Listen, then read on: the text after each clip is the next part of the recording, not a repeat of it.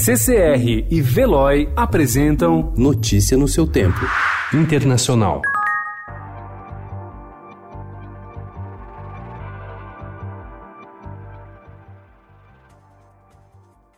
Pela primeira vez desde que o acordo nuclear com o Irã foi assinado em 2015, Reino Unido, França e Alemanha ameaçam tomar medidas para impor novamente sanções aos iranianos. Os três países signatários do acordo acionaram ontem o mecanismo de solução de controvérsias no acordo nuclear do Irã de 2015, um forte aviso a Teherã e o primeiro passo para restabelecer novas sanções das Nações Unidas ao país. Ainda ontem, o Irã disparou vários foguetes Katyusha contra a base aérea Camp Taj, no Iraque, onde estão alojados das tropas americanas, ferindo pelo menos dois iraquianos.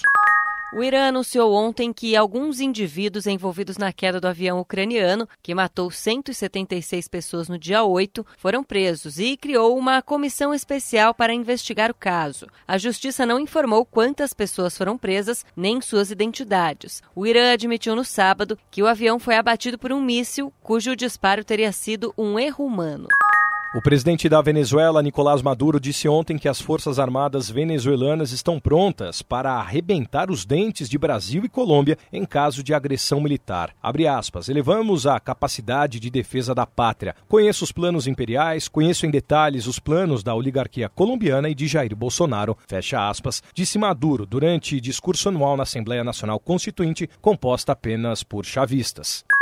Um avião com problemas mecânicos que retornava do Aeroporto Internacional de Los Angeles derramou ontem combustível que caiu sobre um playground de uma escola primária onde crianças brincavam. Os bombeiros do condado de Los Angeles informaram que 17 crianças e 9 adultos foram atendidos com ferimentos leves. Ninguém precisou ser levado ao hospital e não foi dada nenhuma ordem para que a área atingida pelo combustível fosse esvaziada. Notícia no seu tempo. Oferecimento CCR e Veloy.